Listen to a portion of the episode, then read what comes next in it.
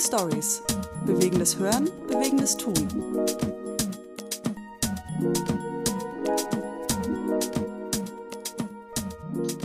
Yeah, ladies and gentlemen, uh, welcome to another edition of Moving Stories, and I'm happy to present to you today a very nice woman, very gifted talented woman from Greece, the great country of Greece.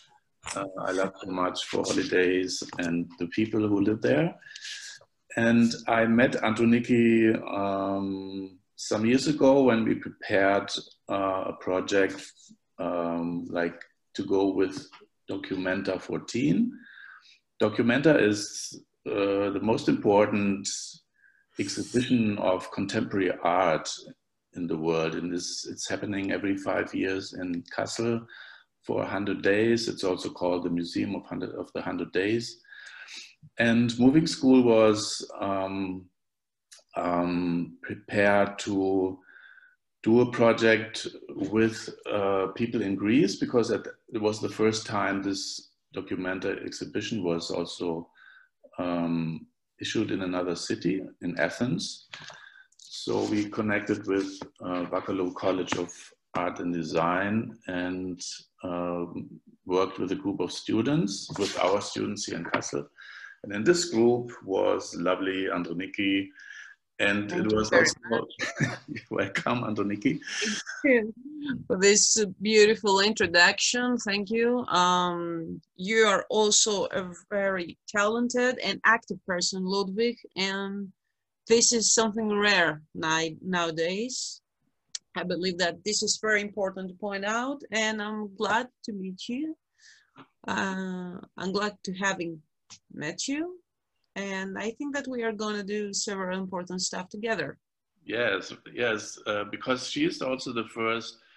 Um, I want to present you of the Moving School team, which is also international, um, and because through this working together, we came to know each other and and uh, and uh, thought it would be great uh, to be on the same team and do projects together.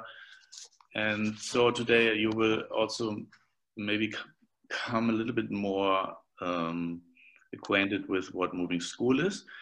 But the most important thing now is Androniki. And um, I, I wanted to present you her because um, for several reasons. One is maybe I have, maybe you have not heard of that, but there's this term of slash identity uh, Rodriguez has a slash identity, uh, means she is a classical singer.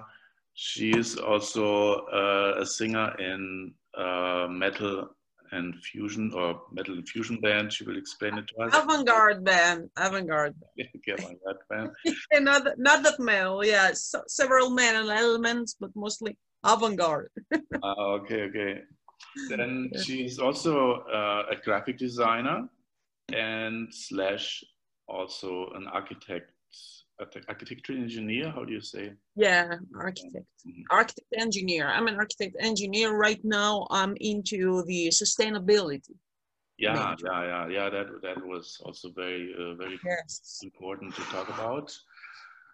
Um, and slash, she is uh, a mother um, which is very nice. And she's a single mother, which is even more nice because uh, if, if you're a single mother, it's it's it's hard to you know do a job on the side and and I uh, so we I want to know from her how how are you doing with all these different talents uh, in your life? How you how, how do you manage? But um, and also it, it's interesting for me to to know how how did you come to develop these different talents. You know i mean did you know from the beginning you wanted to do all that or did it kind of emerge uh, from time first of all uh, thank you for calling them talents. Yeah. Uh, it's mostly ventures. You no know, those are journeys mostly. Mm-hmm. this is the point. Let the future tell whether it was a talent or not. yeah, thank you for the compliment. Uh, however, I believe that this is part of a personality that you cannot escape.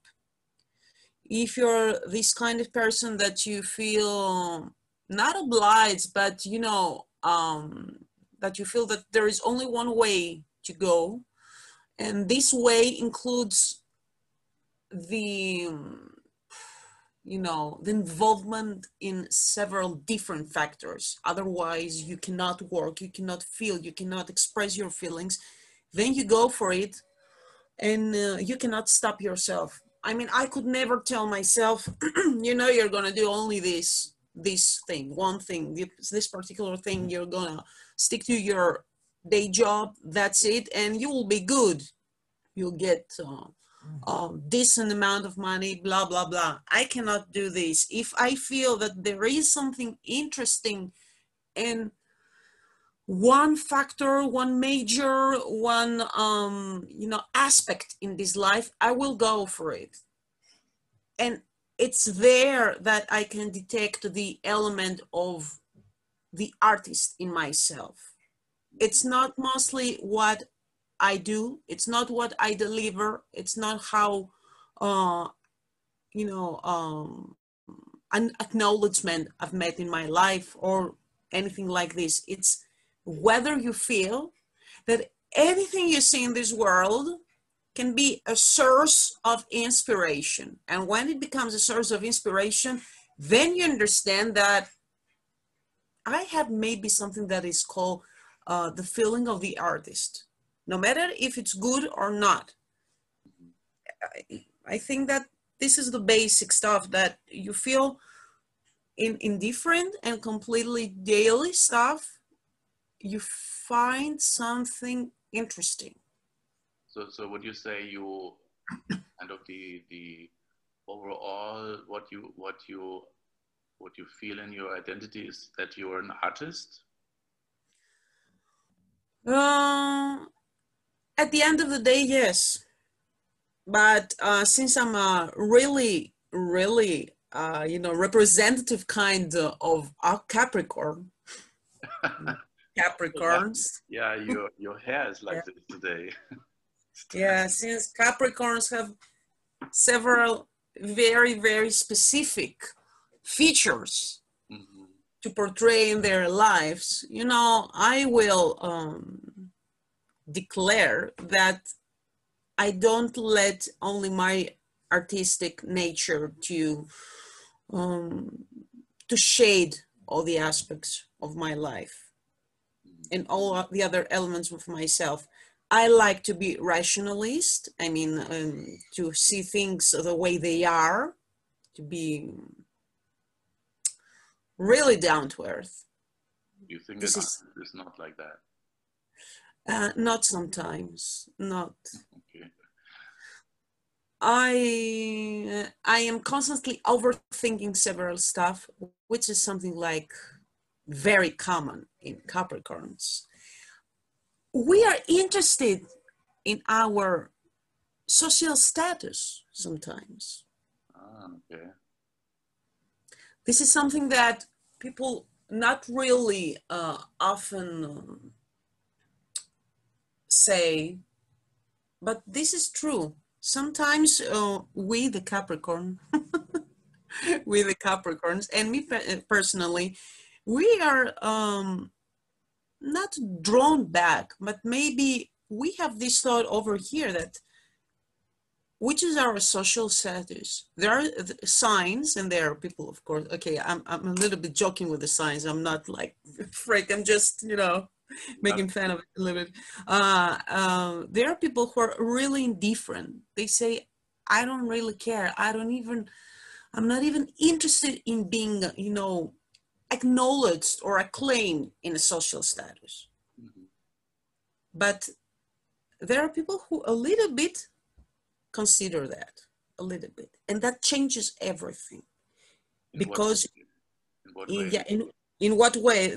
Interesting, uh, interesting question. In a way that you want to balance your tendency to be an architect, an art, an artist, excuse me, your tendency to be an artist with the status that you're going to deliver at the end of your life. You're like, "Mm, okay, I'm an artist. Maybe things are, are not going so fast as I expected. Something that really happens in art, you know that. The evolvement is not that fast. Uh, and you want to find ways to validate your daily life, your daily abilities that will give you a decent income to live. This is important, okay? We all know that. Uh, and also to expand and expose some other aspects of yourself. I mean, you're not like, okay, I'm going to retreat to my artistic side and bye bye. No, I'm like, I- don't retreat. I have my foot on my artistic side and the other on the other side. And and so social status It's a balance. uh-huh. It's a main- maintenance of a kind of equilibrium that you're trying to that you try to find. That's me. I'm talking about myself, you know. No, but just to know what you understand under social status, is this uh, how much money you earn or? Um, No, no, it's not money. It's I'm an architect, okay. What have you done with architecture? I ask myself. uh-huh. You had a chance in your life to study because not everybody in this world have this chance. And you appreciate, okay, what have you done? Who are the people you met through architecture? Who are the engineers you you uh, took advantage to meet and collaborate with them? Actually, it's a judgment. How did architecture engineering that you, you studied for many years in a really, really good university, in a highly acclaimed university, how did that change your social appearance, you yourself? That's the question I, I, I asked myself. And then you start a slight judgment, which is not a judgment, it's um,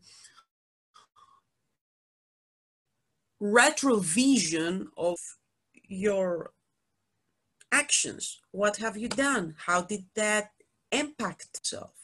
What is the result? How have you changed with your studies? These kind of questions, those kind of questions, eventually, and um, without any any ability to escape from this, make you feel that there is a social status you have to follow or to to prove to yourself in order to say yes I, I i did just a small step a small step. You see i can i can live alone. I can pay my rent. Or i met three architects not millions but three and i did those kind of works.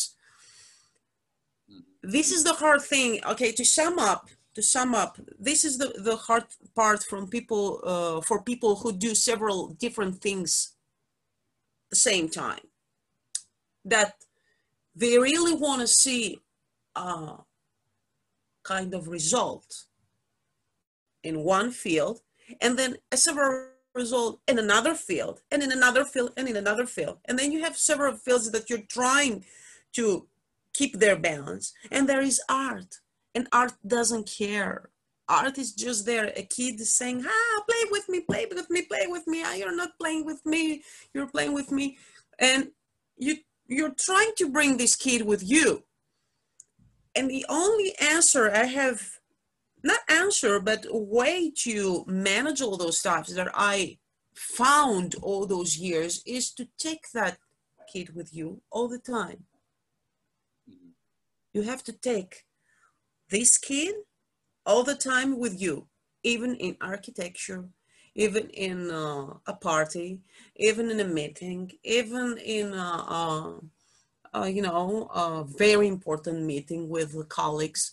You always take this kid with you, and this kid defines you, your artistic uh, spirit, let's call it, will always define you. And you have to find, this is the hard part, you have to find a way to put it, you have to find a way to indulge it, to infuse it into all the other fields.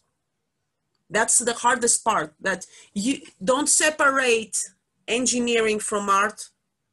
Find a way to indulge, no, find a way to infuse, I'm sorry, find a way to infuse art into this. How? I don't know, it's your problem. But this is, you know, um, this is the case, um, the hard case. Mm-hmm.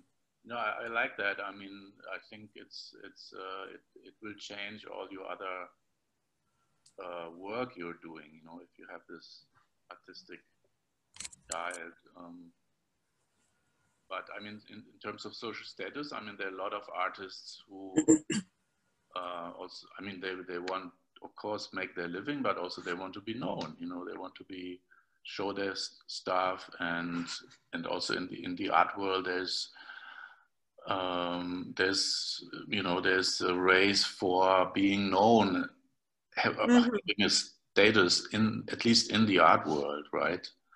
Yeah. Um, listen, there are artists out there that they are strictly oriented towards this direction that you just said. It's their lives. They're millionaires and they care about this.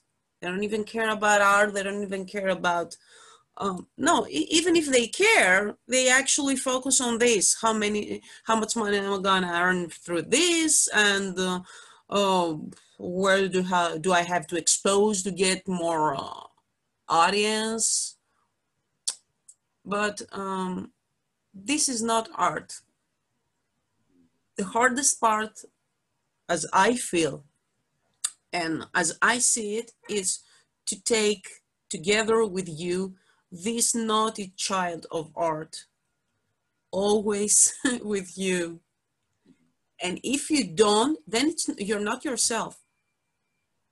And then you're not defined what really people tell you actually this is funny the, what pe people really tell you that it's uh, the thing you have to hide you have to you know you have to cover and not expose it all the times because people they're gonna oh, be a little bit awkward toward you. No this is uh, wrong. This is the thing you have to expose uh, in the first place. Like uh, they always they tell me when you go to an interview, when you know you go to a, meeting, uh, you meet engineers, like uh, take off your earring from your, uh, you know, the from the nose, and don't show your tattoos. And I'm like, from now on, no, hmm. no, because firstly, this is not what defines me and secondly, this is also something that defines me. So you, you also break the dress code of architects? No, uh, the dress code for, uh, for architects is really free. but I just set an example and I don't only meet architects. Mostly I meet uh, very, very conservative mechanical engineers. mm. No, very conservative, but you know, engineering is engineering. It's totally different to be a singer, to be an opera singer, to be a painter, an installation artist. But how, how like, how in your um, identity of an architect then comes this art, artsy thing? I mean, how, how is it different then from somebody who's just an architect? Is it your behavior? Is it the way you think? Uh, this is how everybody or each of us um, feels that. I mean, for me, when I release this naughty child in my life in architecture, I always try to find uh, different ways to approach something that is already, let's say, exhausted matter. There is an exhausted matter in, in I don't know, in wherever, not only in architecture, in um, any other. Yeah, there, yeah, there is a matter, or there is a subject that it's really exhausted, okay. And then if you just treat it like another exhausted uh, subject, it's completely different. But if you say to yourself, okay, um, what can you see here?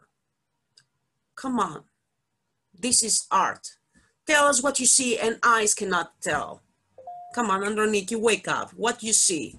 What is not uh, so, um, so obvious and it's uh, behind the curtains? Come on, take it and reveal it, even in boring stuff. That's what I say to myself, and that's how I treat everything, everything. And uh, the same like in, in your singing. I mean, what uh, did you um, did you pick that up later in life, or was, uh, was it something uh, your parents brought you to music? No, my parents uh, cannot even sing uh, the birthday song. No, my parents, uh, you know, if you give my father a, a piano and a bomb, he will not separate. Okay. he doesn't he doesn't even know, you know, how does a guitar look like? No, no, my my parents have um, no interest in music, not at all.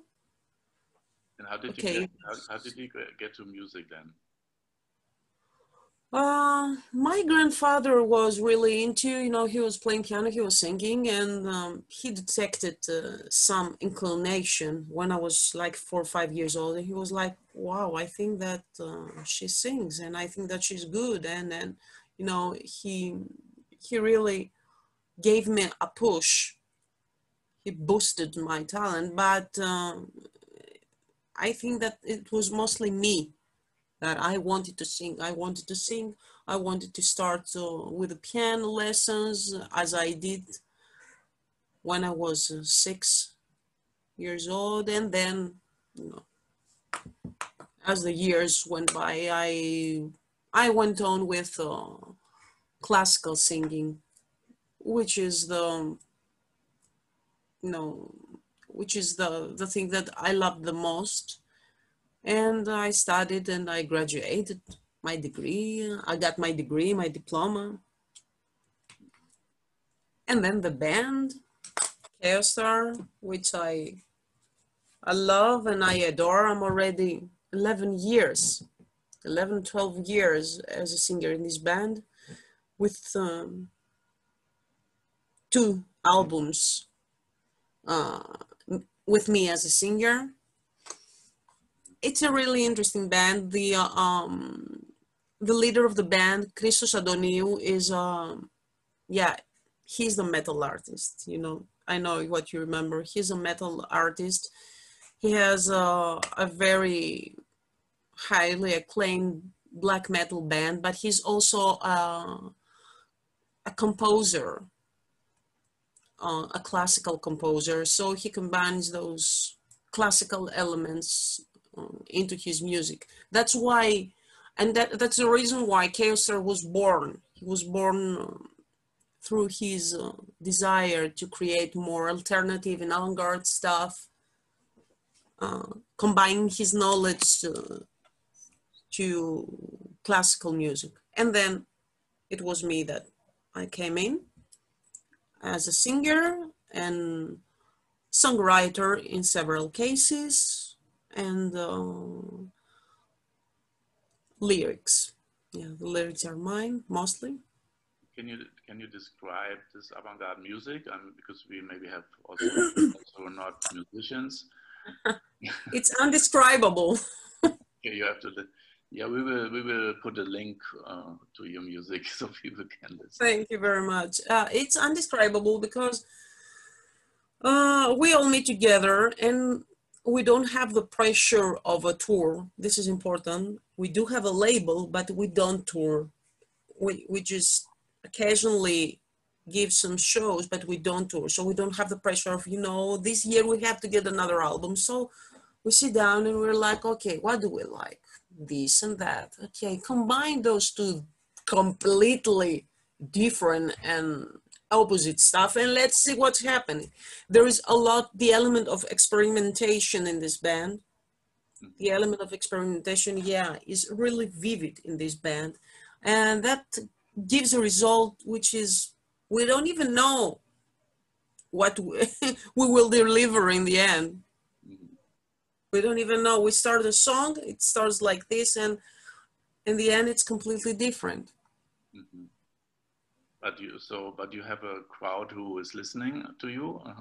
I mean, excuse me. Do you have fans? I mean, who listen to this? Yes, there are some fans, and there are some fans, and there are some fans world, worldwide, actually. Mm-hmm. Um, but you know, the audience for this kind of music, which is avant-garde, experimental, and more atmospheric, is not that pop or rock is uh, really small. Mm-hmm. The audience is small. It's small, but it's good enough. And we would like to thank all those people who support us all those years. It's not easy. Like here, if you somebody says, "Oh, I, lo- I love Greek music," you know, you you think of this more traditional singing and. Yes, um, I know, I know. But, but I know what you think of when you're talking about uh, Greek music. but the, the music scene is much more in Greece than this traditional music, I would guess, right? It is, and unfortunately, it is not so um, insistently uh, promoted. This is something bad. There are huge musicians, huge Greek musicians that people are not aware of, not even here in Greece. Um, there is, um, there was an unbelievable, I think we have, the meeting has been upgraded by the host and now, okay? Are we okay? It was something uh, uh, there was a major personality in the field. And his name was Yanis Christou. Gianni Christou. This guy, for me, if, if you are asking, this is Greek music. Because he was uh, a contemporary like 60s, okay, 1960s that was the period. He was a back, the, back then contemporary music artist. But, you know, contemporary music, avant-garde, experimental music of those days. And uh, he wrote some music for, for Greek ancient tragedies based on these um, forms, these musical forms of contemporary music. And this is something unique. That was something not only unique, but identical to the rhythm of the Greek language, the Greek aesthetic, and the Greek atmosphere. He created Greek music this guy, this guy is a legend. This guy will be alive forever, but really few people know about him. Mm-hmm. You may have heard of uh, Iannis Xenakis. Xenakis, have you heard of Xenakis? Oh, you have to check. Yeah, there are some guys, uh, Xenakis, or of course, uh, the giant who's Manos Hadzidakis. Uh, but Yanis Christou, this guy was something else. For me, he was Greece, Greek music, Yanis Christou. Okay, so we have we have to put a link to his music. Yeah, and I, if there, um, I'll try to find the music he composed for uh, a Greek ancient tragedy, um, and I will send you. okay, so since you talk about ancient tragedy, I mean, uh, um, this this whole um, world of the Greek gods, and you know, if you if you're a tourist in Greece, you see all the temples and this great history of Greece. Um, mm-hmm. how how is that present in your life? I mean, do you is this something um, which which are you aware of, or is this influencing today your life? I mean, you have, you know have you this great um, history in like of stories. Huh? It's it's all the storytelling of Greek gods, or the mysticism, and also what you see in your country, all these uh, temples of the you know. And is this something which has any meaning for your daily life today? Uh, well, listen, this happens automatically. And uh, I mean that for people, you know, for Greek people, those kind of um, of things, they are, you know, inherited rapidly into their blood. We just don't think of it every day. It's it runs into our blood. Of course. And that makes the difference. That's you know that's the cultural difference that some things are so natural for us that we don't even realize that we are right now thinking of them. I don't know if, uh, how does it make you different from me as a german? I mean I, we don't have these temples around here. Or, oh, this is a this is a this is a question that cannot be answered right now because uh, it's a yeah, really in-depth social and political question and uh, historical question. I mean, how does the uh, all this heritage, all this immense Greek ancient heritage, uh, affects the Greek people, and not maybe some other people?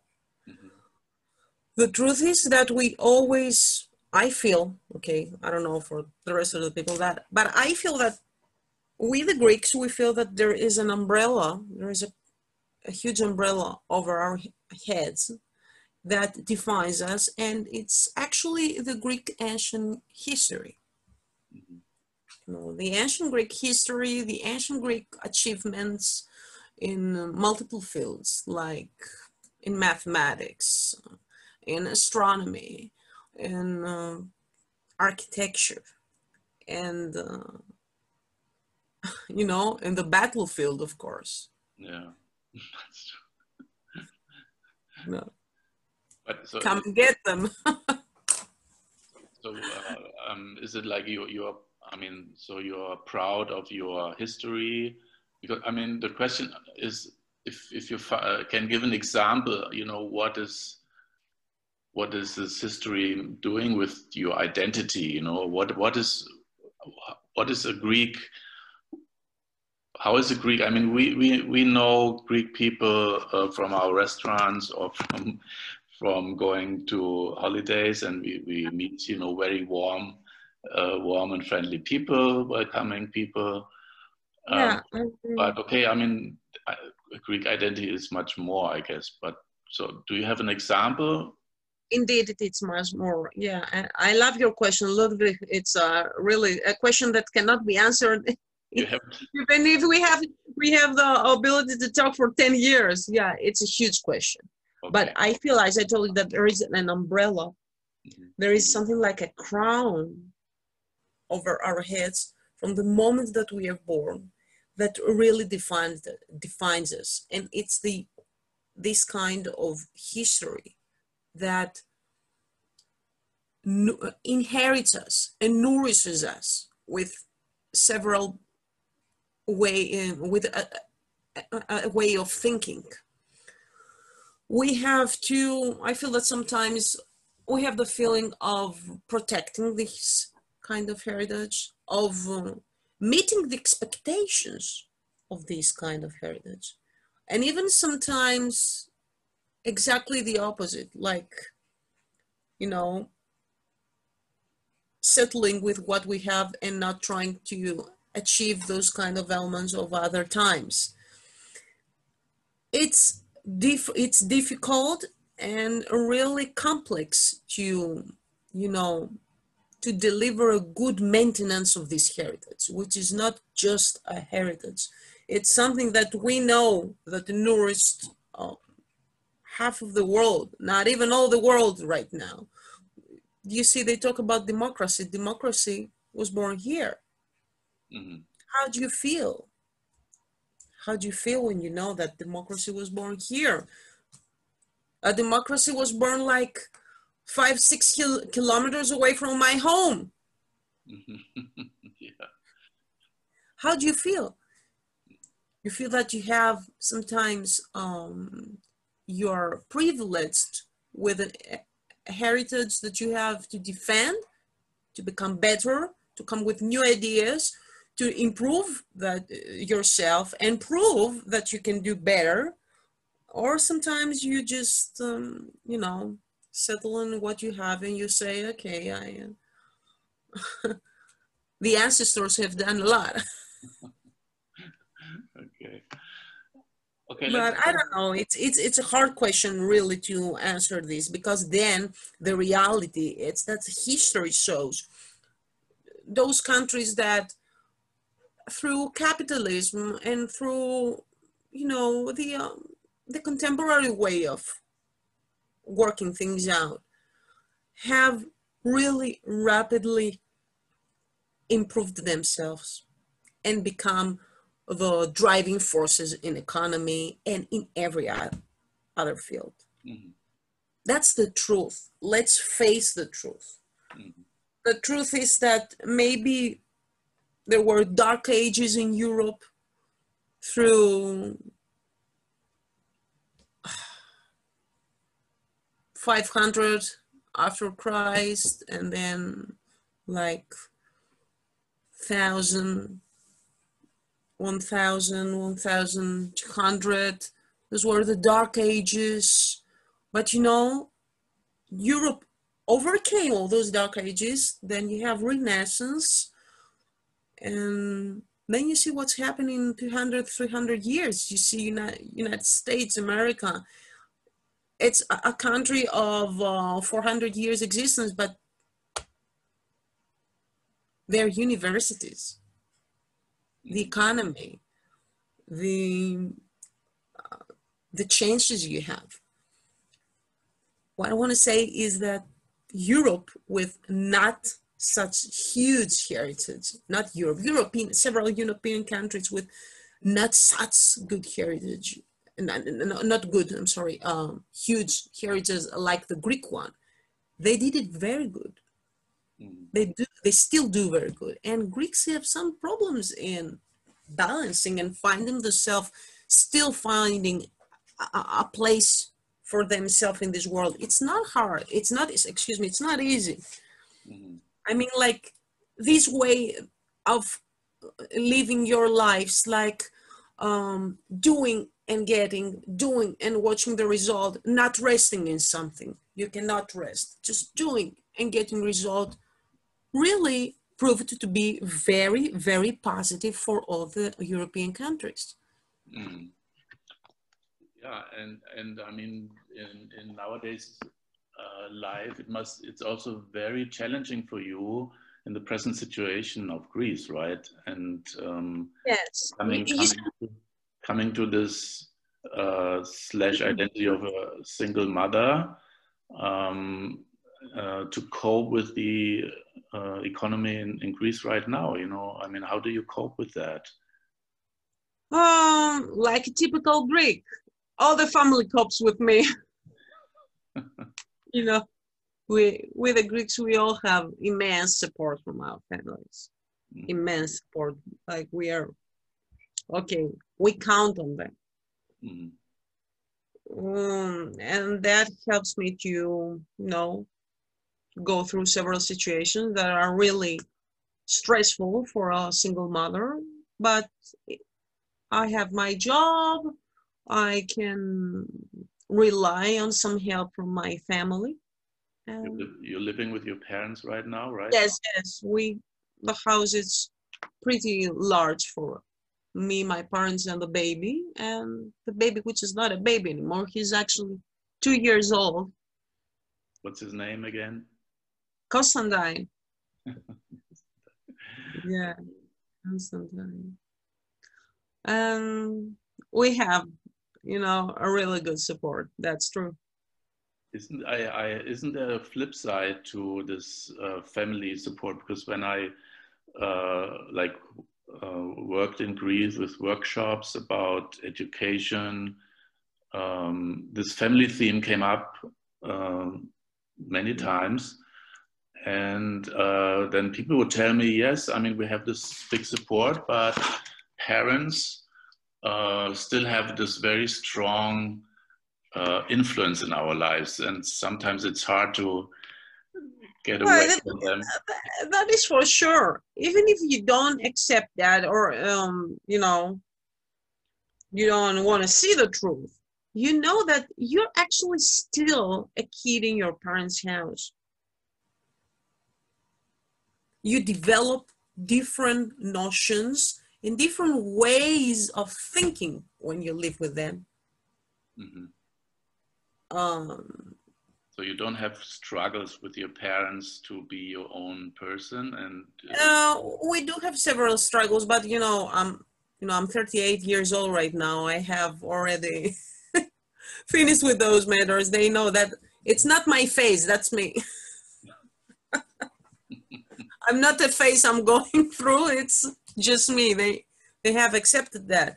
But that is a true that is a true thing. This is truth, and nobody cannot um, you know, close the eyes in front of this. If you live with your parents, if you have a constant support, you're actually under a constant surveillance. A constant surveillance. And not constant surveillance, you have a, a constant um, effect on you from them. Mm-hmm. A slight one, but you do have.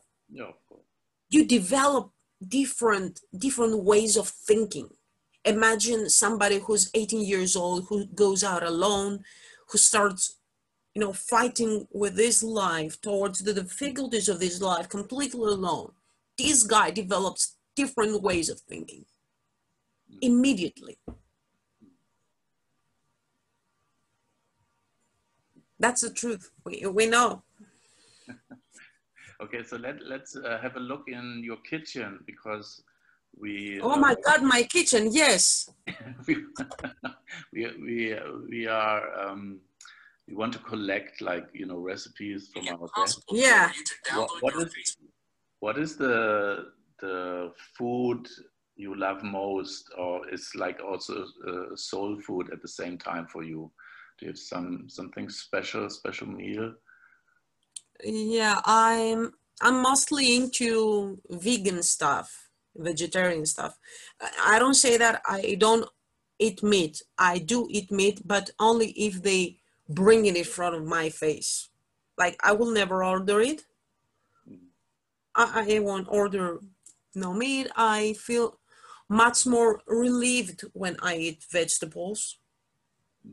I feel um, much more, I don't know, not that heavy. My stomach, my my spirit, everything. I feel lighter when I eat vegetables, and I like that. But of course, yes, you know, you live in Greece, you know how things are. People do eat meat here a lot, uh-huh. a lot. Mm-hmm. And uh, okay, I will not order it. I will not go for it. It's not my first, uh, you know, preference. And uh, that is uh, why I'm going to answer to your question that what I love the most and what I feel that's the basis for everything in the Greek kitchen is the extra virgin olive oil that you all love. yeah, great. Yeah, I love it. But I think we, we don't have the real good oil here sometimes in our supermarkets. It's because good oil is also expensive, right? Yeah, I remember when I lived in Berlin, there was a supermarket called uh, Naungut. Do you know that? Naungut. Naungut, yeah. Okay. Naungut, yeah. yeah, Naungut. And there I could find the olive oil, which was, yes, it was expensive, real expensive. And I was buying this expensive Greek olive oil from a Greek producer. it was very funny buying my Greek stuff from a Greek producer in a supermarket in Berlin. Um, Has the kitchen uh, also a, a, bigger meaning than cooking meal? I mean, is this is this a place? Oh, no, okay. Tell me. I'm uh, sorry. I'm sorry for this. Yeah. No problem. is the kitchen uh, what what is the Greek Greek kitchen also for the family? Is this also a meeting place like we have here, or is it just for women? No. Nowadays, I think that always food in Greece is a meeting place, is a good reason to gather. Mm. Is a good reason for gathering. Uh, as you understand, the working schedules cannot uh, leave a lot of space free for those gatherings, but food is something important. And Greek people do know how to eat good. That is, that is uh, for, for sure.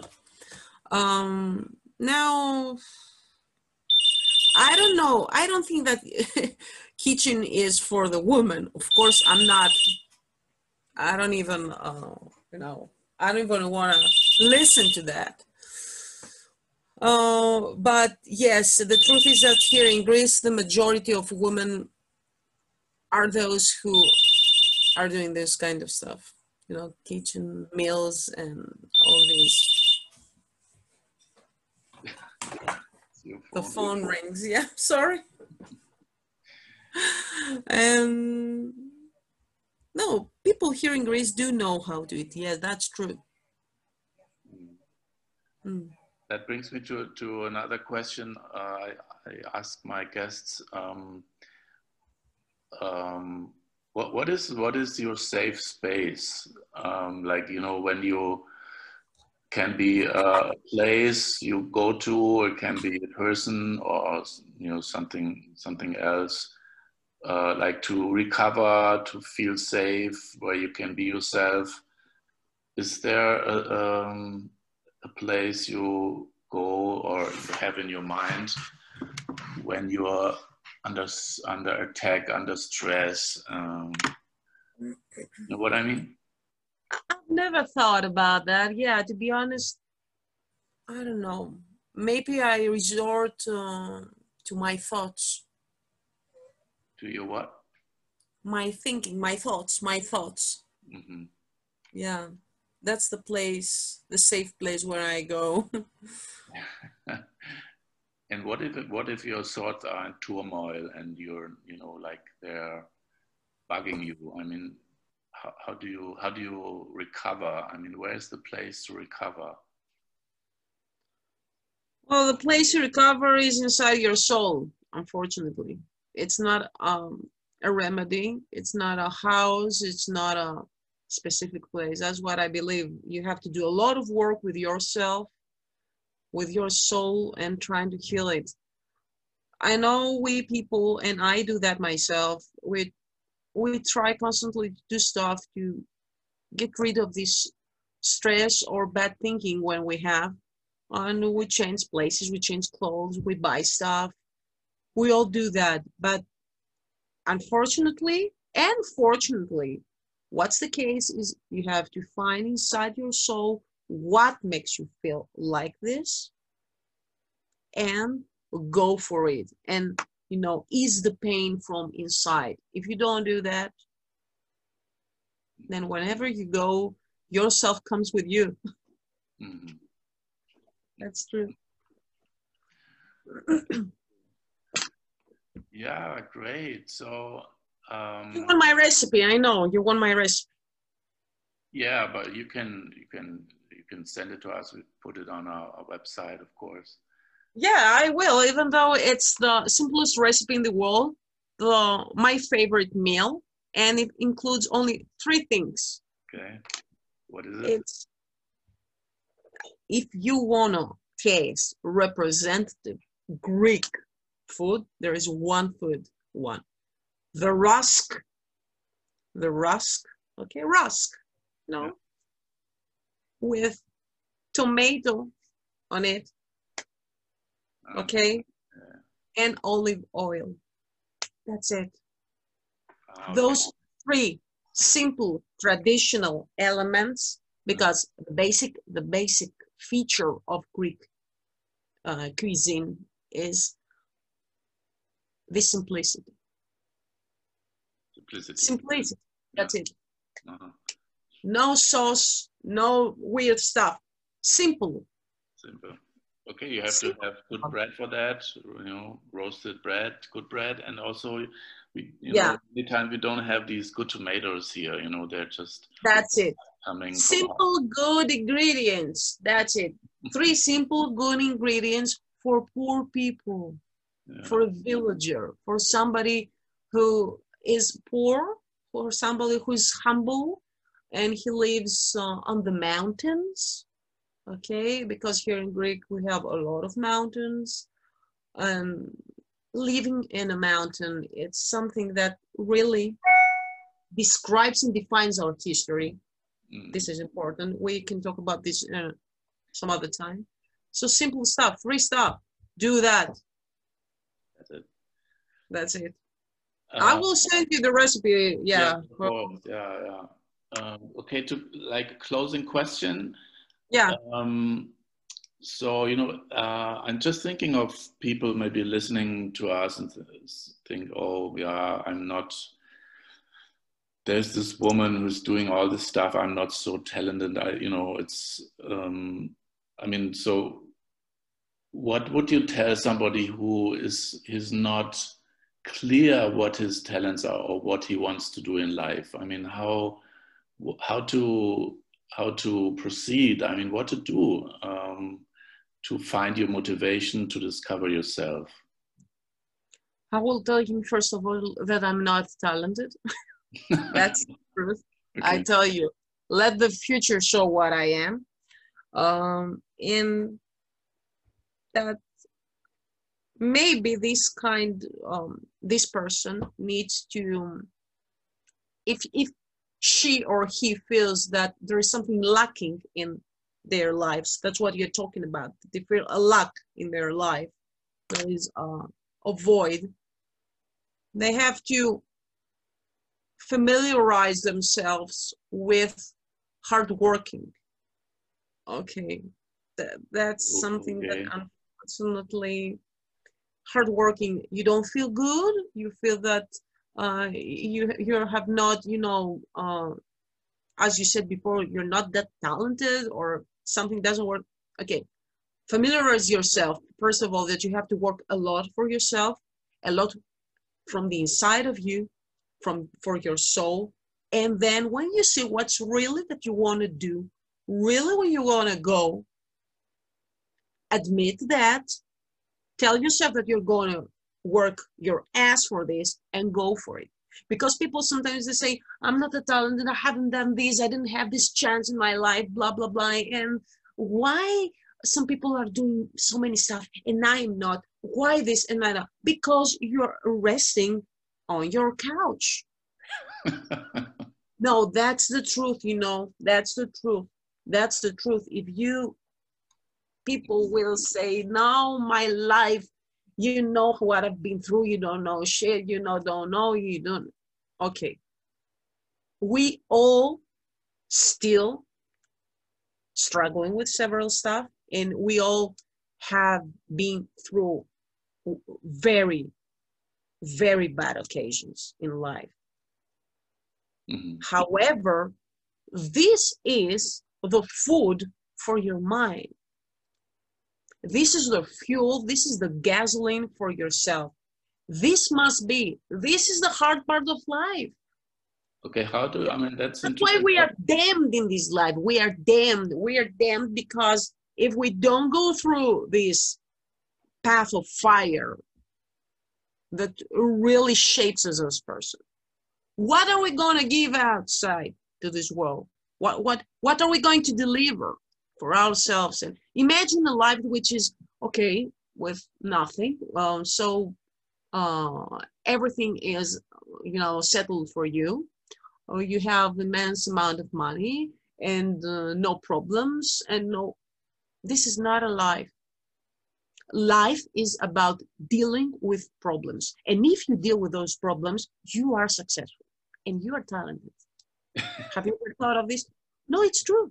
It's Yeah, but I- true. no, I if like you that. deal like with that. your problems, if you deal deal with your struggles, if you deal with the punches you get all the time, because we we we get pants and we are like this. If we deal with that and we control that and we solve our problems, this is a fight that we are winners.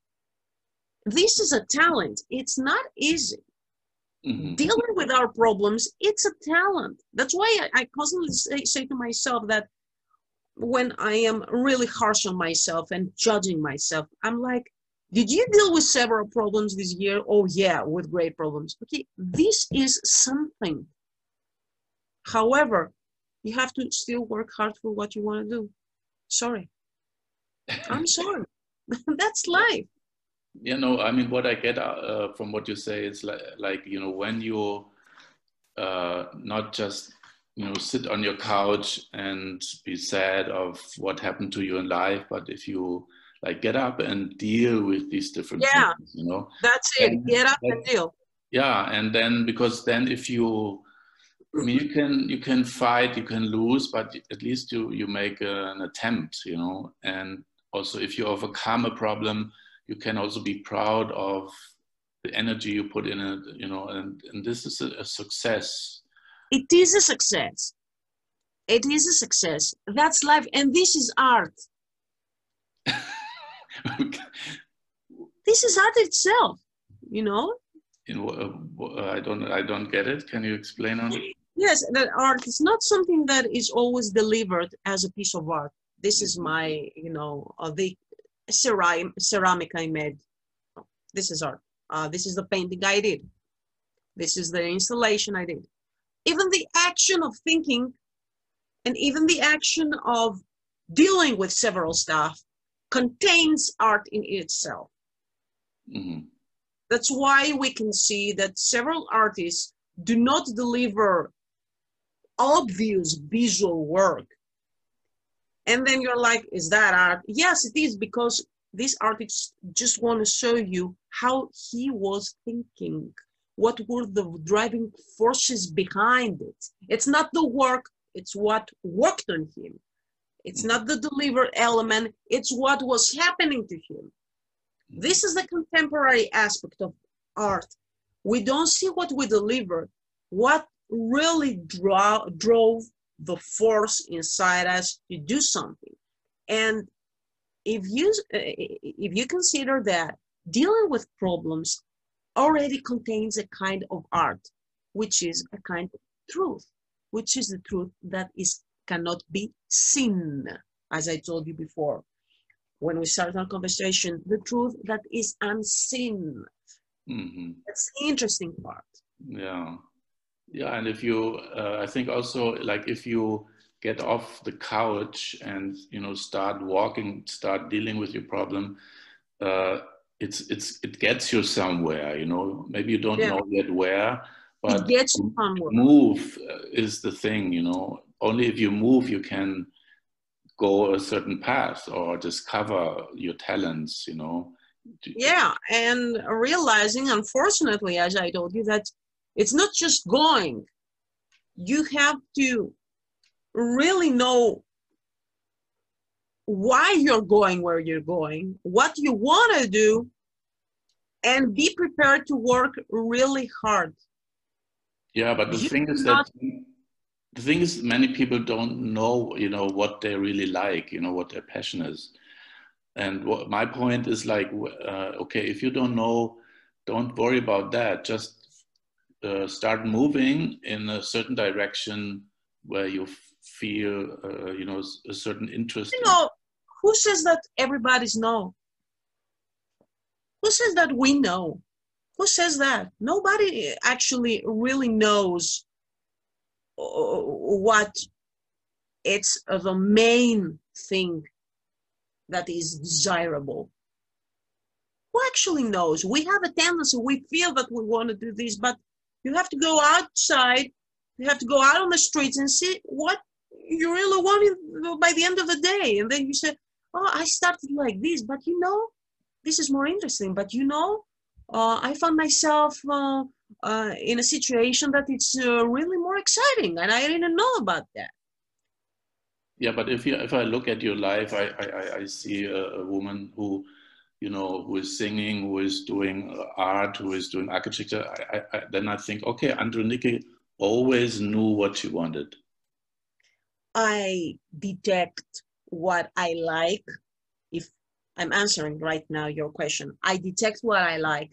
I go there, but then when I go there, I'm not just saying, okay, that's it. I'm like, come on, open your eyes. Say to yourself, what you really find interesting here? Do you see another direction? Go for it. Are you ready to work and enough for this? Okay, work for it. Mm-hmm.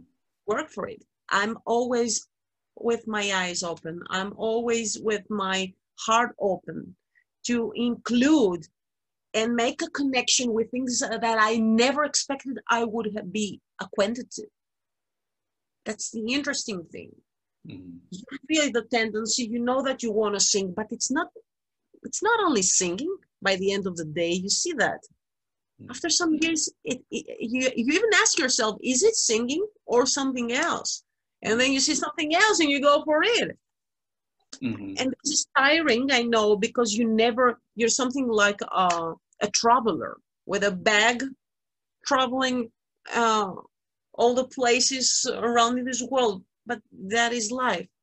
Mm. you, you can find yourself in a situation that you enjoy nine to five life. This is good enough. Mm. i don't judge people. I understand their needs. Do you feel this kind of security and you feel okay this is good. You even have to try a lot to gain a position in that in this field. It's not easy. It's not easy. But you feel secure and okay with this. Go with this. Stay with that but for people who are like mm, i've never found something uh, that i like in my life and i don't know the question is have you ever ventured?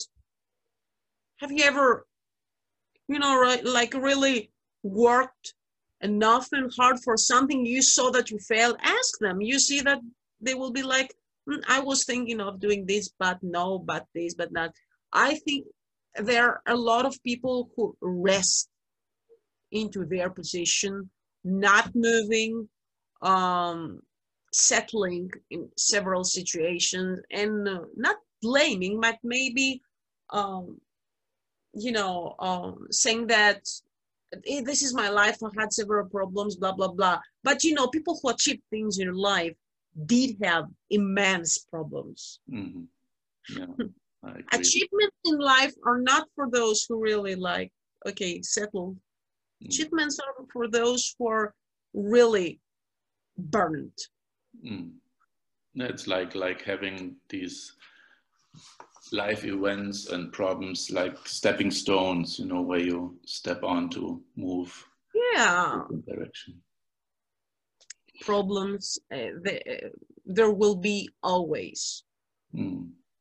and they are huge and i understand that and there are problems out there that people cannot e- easily um you Over. know get over. Mm. and we have to respect and understand that. But the question is will you try or have you tried inside those immense problems? I mean let's talk about um, extremely famous brazilian footballers people uh, children actually who were born in slangs have you ever realized what they've been through to become those players Mhm. what was their tremendous uh, problems in childhood during childhood they have to go through in order to become the biggest stars in the world Mhm. they admitted themselves they they, they, they say to themselves if you just if you just check their uh, their bio, yeah Mm. Yeah. Yeah. people have to go through like even even great scientists they were threatened to death, like they will be burnt uh, in fire back in the dark ages when they were saying that uh, when they were actually uh, you know um, into science which you know was obviously opposite to what god said back in those days what religion Mm. preached Mm. and those kind those scientists uh, were threatened to death Mm. imagine what they had to go through Mm. for us to be here today Mm. Yeah, that's true. And and we have it today, you know, in, in, in many societies, many countries, you know, where people facing uh, yeah, daily threat of life, maybe through violence and maybe through poverty, of course. And Have yeah, you ever seen uh, what women and East are going through? mm, What they are suffering over there in order to have uh, access to, you know, basic stuff like education, mm, Human rights, decent human rights. mm. no, Women are burnt to life over there.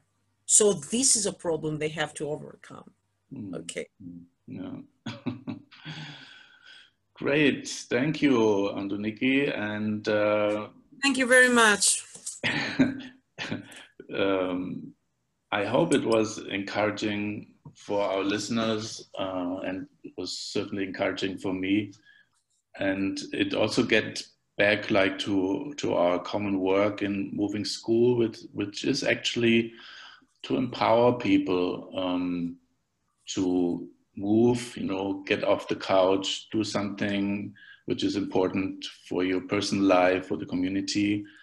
And uh, because sometimes uh, we don't know how to do it, maybe we, we need some tools, we need some support and counseling. I mean, that's, that's at the core of um, our work in moving school. And that's also the, at the core of mo- moving stories, you know, to let people tell their stories so that we get encouraged. And thank you that you gave us some Thank encouragement you today. very much. The honor is mine. Thank you for your time. So we say goodbye to everybody and Goodbye. you are with us next time. Thank you very much. Time. Bye.